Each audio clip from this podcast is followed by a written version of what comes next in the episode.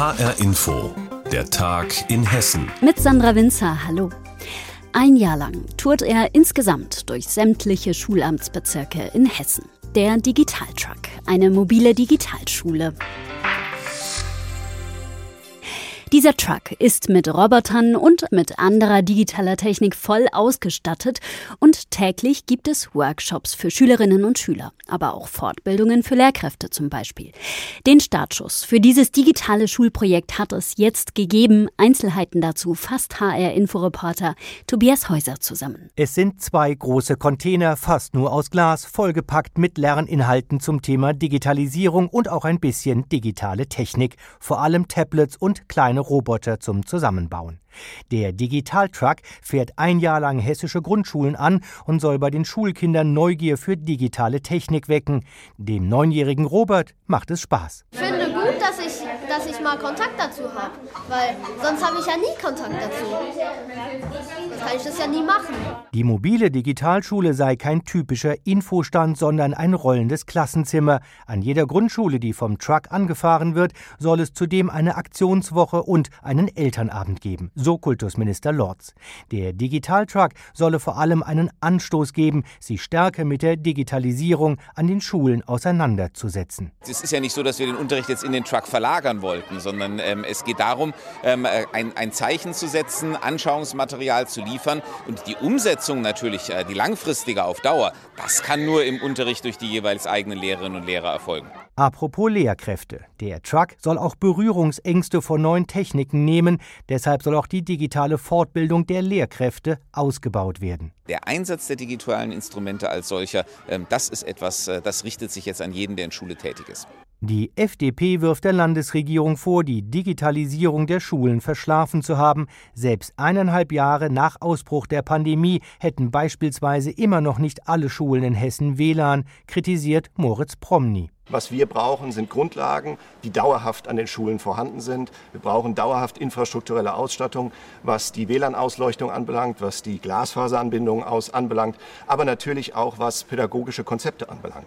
Hessens Digitalministerin Christina Sinemus verspricht, dass bis 2022 alle Schulen WLAN haben sollen. Der Digitaltruck soll einen digitalen Erlebnisraum schaffen. Bei Grundschülerin Johanna hat es funktioniert. Sie hat der Ministerin erklärt. Da sagt ja, ich kann mir vorstellen, zukünftig mal Pflegeroboter zu bauen. Ich kann mir vorstellen, dass diese Pflegeroboter, die ich dann baue, Getränke für die Kranken im Krankenhaus bringen. Und genau das sind die Themen, die wir in die Zukunft denken wollen. Das Projekt Digital Truck kostet insgesamt 500.000 Euro. Ab heute können sich Grundschulen dafür bewerben, dass der Truck auch zu ihnen kommt. Rollendes Klassenzimmer, der Digital Truck tourt durch Hessen. Tobias Häuser hat ihn vorgestellt. Das war schon irgendwie ein Schildbürgerstreich. Vor gut einem Jahr in Wiesbaden hat die Stadt eine große Tankstelle für Wasserstoffbusse eingeweiht. Ein Bus ist bisher aber noch nicht gefahren.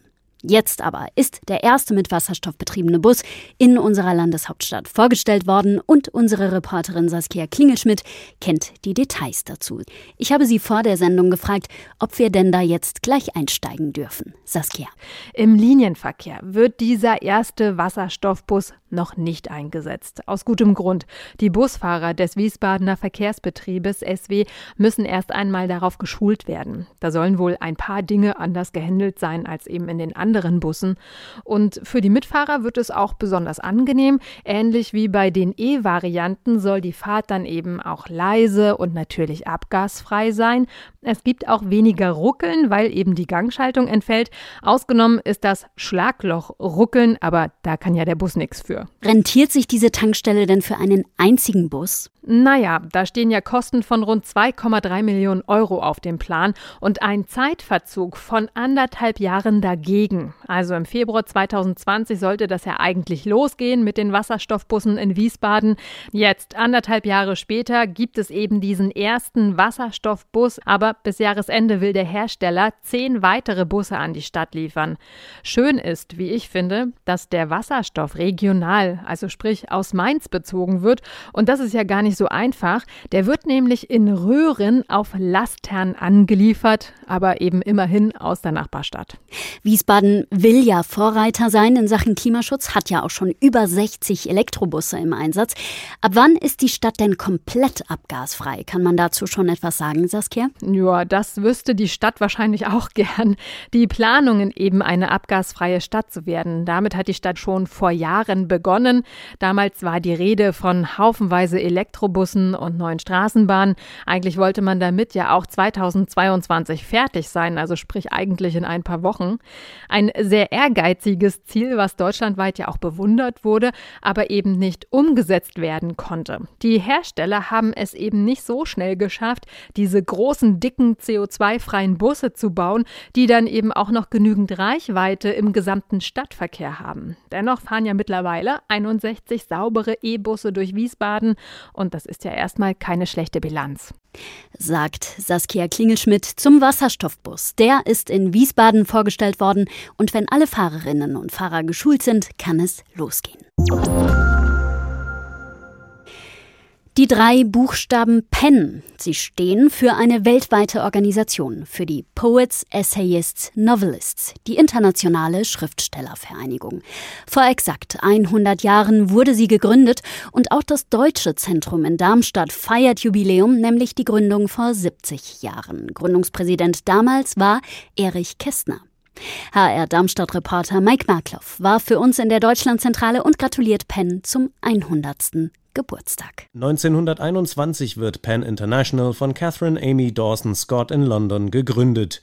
Es soll ein geistiger Völkerbund der Schriftsteller sein, der sich für die Völkerverständigung einsetzt. Das Deutsche Zentrum wird zunächst 1932 gegründet, aber als die Nationalsozialisten an die Macht kommen, wird das Zentrum zwei Jahre später gelöscht. Deutsche Autoren im Exil führen die Arbeit schließlich fort. 1948 wird das deutsche Pennzentrum dann wiederbelebt, drei Jahre später in Darmstadt angesiedelt und es existiert bis heute. Die ursprüngliche Devise bei Penn, sagt Sprecher Felix Hille, No Politics, keine Politik. Doch das habe sich inzwischen geändert.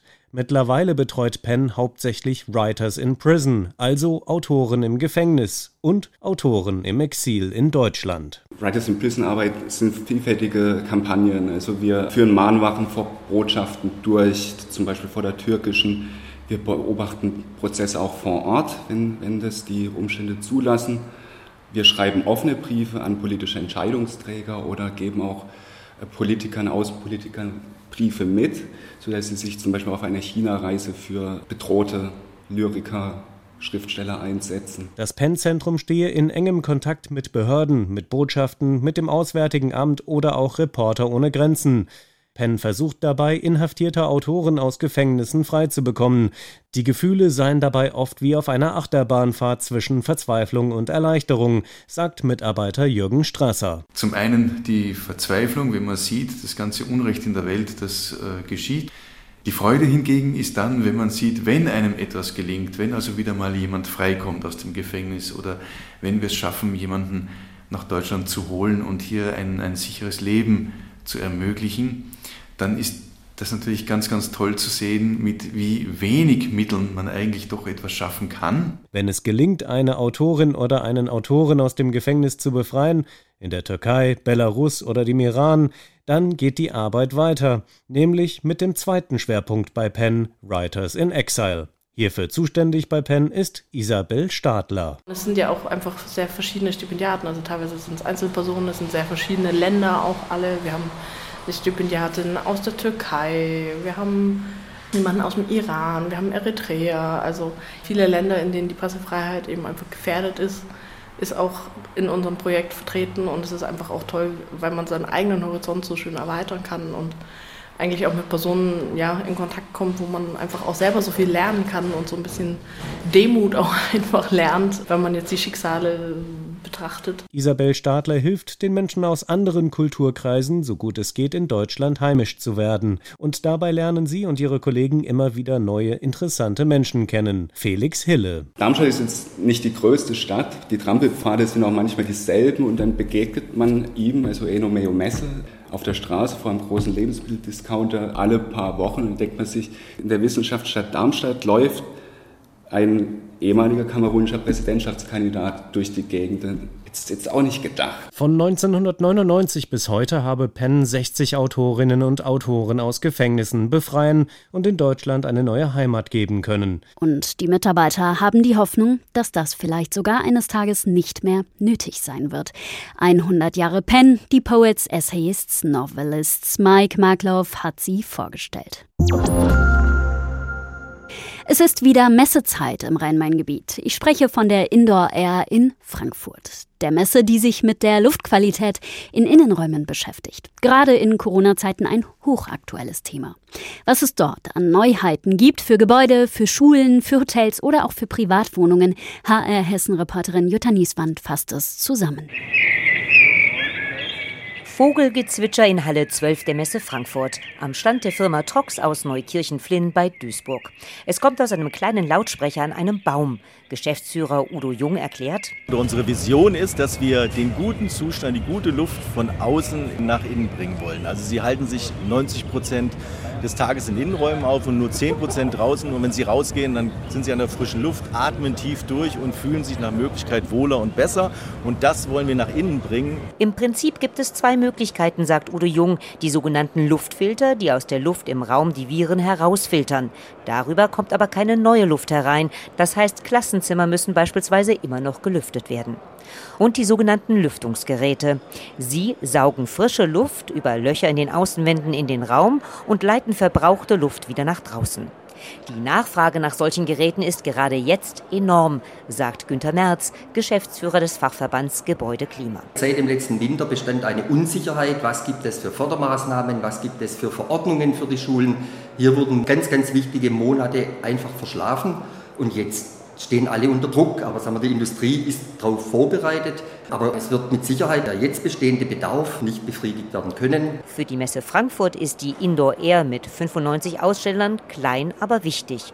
Und das in einer Halle mit einem modernen Lüftungskonzept, so Geschäftsführer Wolfgang Marzin. Hat tatsächlich den Vorteil, dass sie fünfmal in der Stunde alles wechseln kann, die komplette Luft. Ein Beispiel dafür zeigt auch die Firma Weiß Klimatechnik aus Reiskirchen bei Gießen mit ihrem neuen Schichtlüftungsgerät. Es soll dafür sorgen, dass die Luft sich nicht kreuz und quer im Raum verteilt. Stattdessen soll die Luft sozusagen geordnet durch den Raum strömen. Rupert Mack, Leiter der Mediclean-Abteilung der Firma. Die Luft kommt dann durch einen Wanddurchbruch von draußen in das Gerät rein, wird dort erhitzt oder gekühlt und geht dann an der Wand nach unten Richtung Fußboden wird in dem Raum ausgebreitet, an den Wärmequellen nach oben steigend, kommt es wieder zurück zu diesen äh, Gittern, die man hier sieht. Und übers Gerät geht es wieder ins Freie. Mit Wärmequellen sind hier tatsächlich wir Menschen gemeint, die mit einer Körpertemperatur von 37 Grad Celsius dafür sorgen, dass sozusagen an uns die Luft nach oben steigt, statt sich im Raum zu verteilen. Da braucht es dann auch in Zeiten von Corona keine Maske mehr als Schutz. Luftqualität in Innenräumen. Neuheiten ab sofort auf der Indoor Air Messe in Frankfurt, vorgestellt von Jutta Nieswand. Und das war der Tag in Hessen mit Sandra Winzer. Die Sendung finden Sie wie immer täglich auch als Podcast auf hrinforadio.de und auf hessenschau.de.